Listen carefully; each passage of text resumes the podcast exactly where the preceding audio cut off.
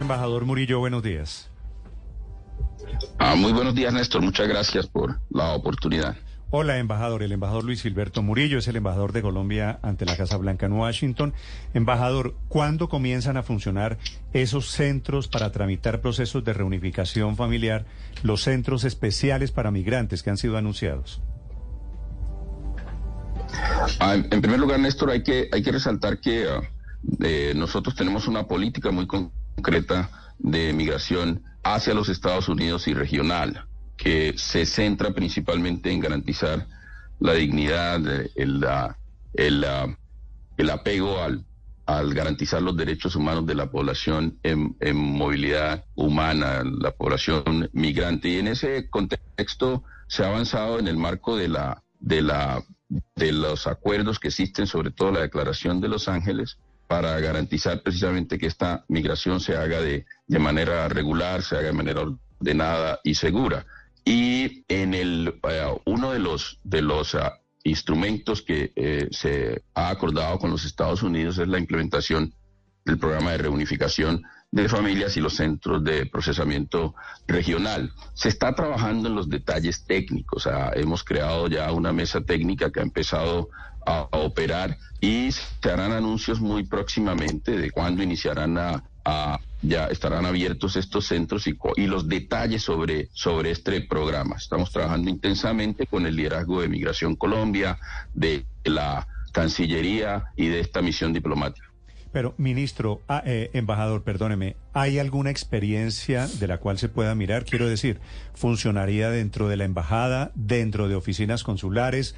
¿Hay claro un límite para saber, ¿va usted a pedir visa en el centro de migrantes o va a la oficina consular? Bueno, las personas que tienen ah, eh, alguna eh, que pueden ser elegibles para este para este programa tendrán obviamente acceso a la información. Lo que preliminarmente se prevé es que las organizaciones internacionales que eh, ya prestan un servicio de respuesta humanitaria sobre todo a la población migrante en general, pero sobre todo a la población migrante venezolana, van a estar articuladas a estos centros. Por ejemplo, la organización, eh, la OIM, que es la Organización Internacional de Migraciones, o ACNUR, eh, que ya están ubicadas en algunas partes del territorio eh, nacional. Pero estos detalles se están discutiendo y la, el interés es que la gran mayoría de estos procesos se puedan hacer en línea.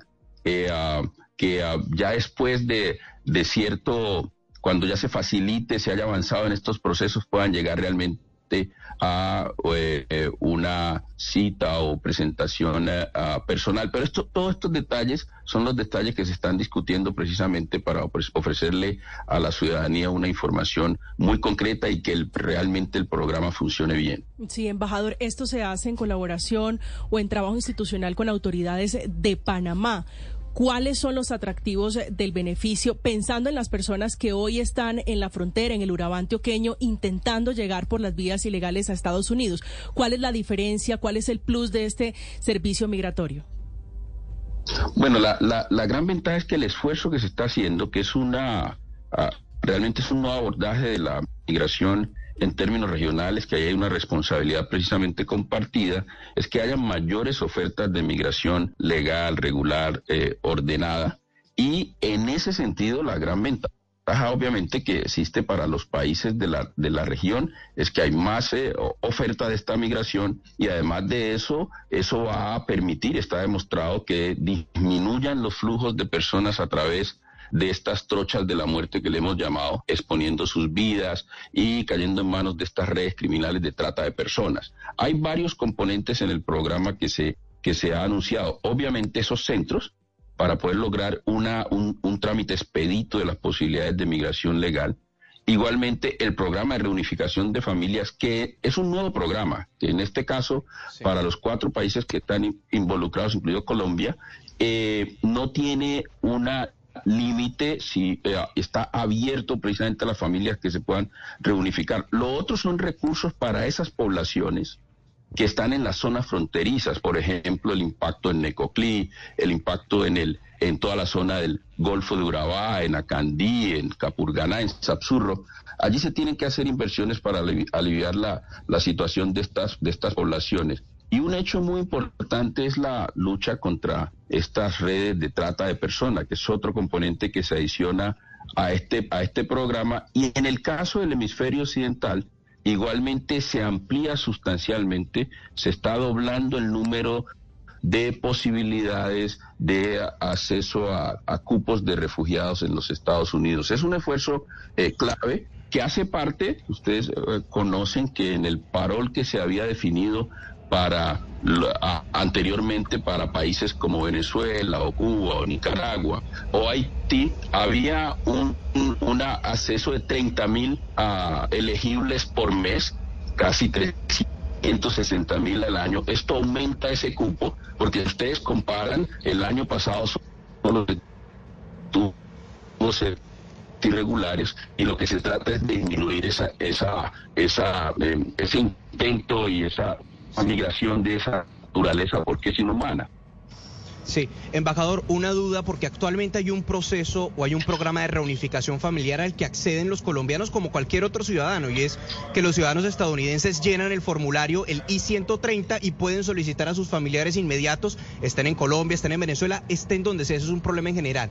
Este programa de reunificación familiar para, para entendimiento de los colombianos que dicen hoy en día, pero si ya existe un programa así, ¿cuál es la diferencia con este programa concreto de reunificación familiar? ¿Se extienden los familiares que pueden ser beneficiados, pueden llegar más rápido a Estados Unidos, ¿cómo es?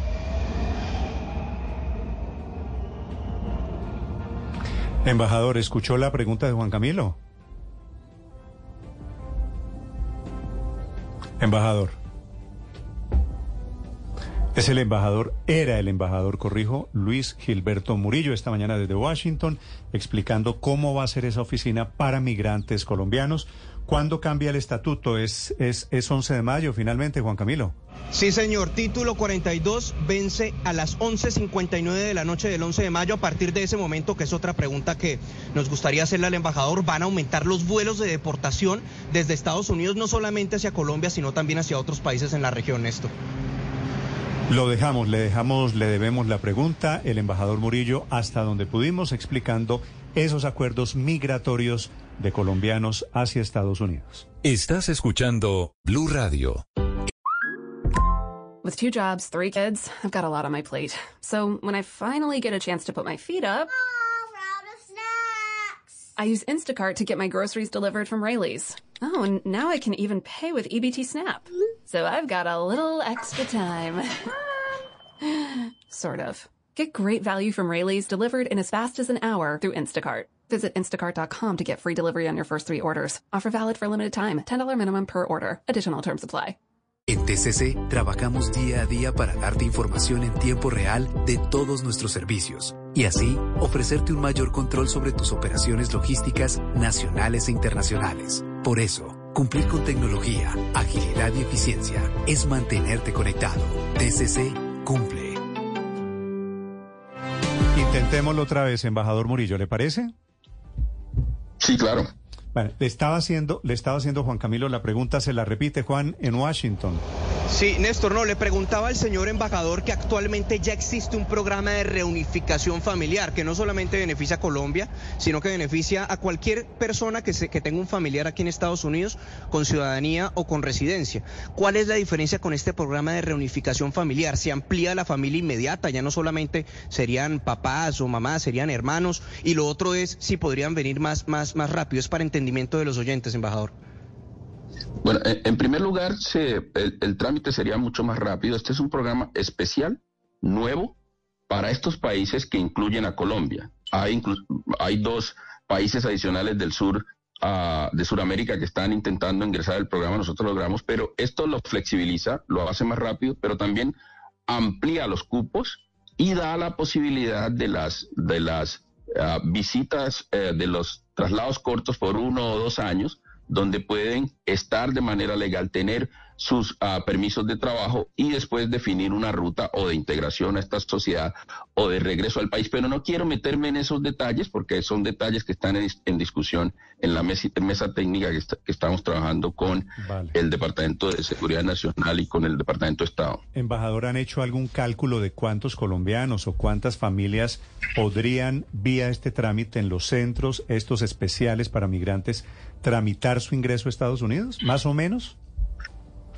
Ah, no quisiera cifras, pero, pero sería, sería un número importante que regularizaría el, flujo hacia, hacia los Estados Unidos. Hay, unos, hay unas proyecciones ah, que se han trabajado, sobre todo basado en, las, en, las, en el perfil que ha hecho el Instituto de, de, ah, de Políticas Migratorias de los Estados Unidos, pero todo esto lo estamos discutiendo. Yo espero que en eh, dos o tres semanas se puedan hacer los anuncios del caso. ¿Y por qué no se pueden dar conocer esas cifras de momento, embajador? No, lo estamos, eh, lo estamos eh, trabajando en la mesa técnica. No quisiera equivocarme en esos cálculos que se están, que están haciendo los técnicos de cuántos pudiesen ser. Una última pregunta, embajador. ¿Colombia insistirá ante Estados Unidos en solicitar el estatus de protección temporal para migrantes? Sí, nosotros, como le decía, eh, tenemos una política migratoria hacia los Estados Unidos. No es simplemente un tema de las relaciones bilaterales que son estratégicas.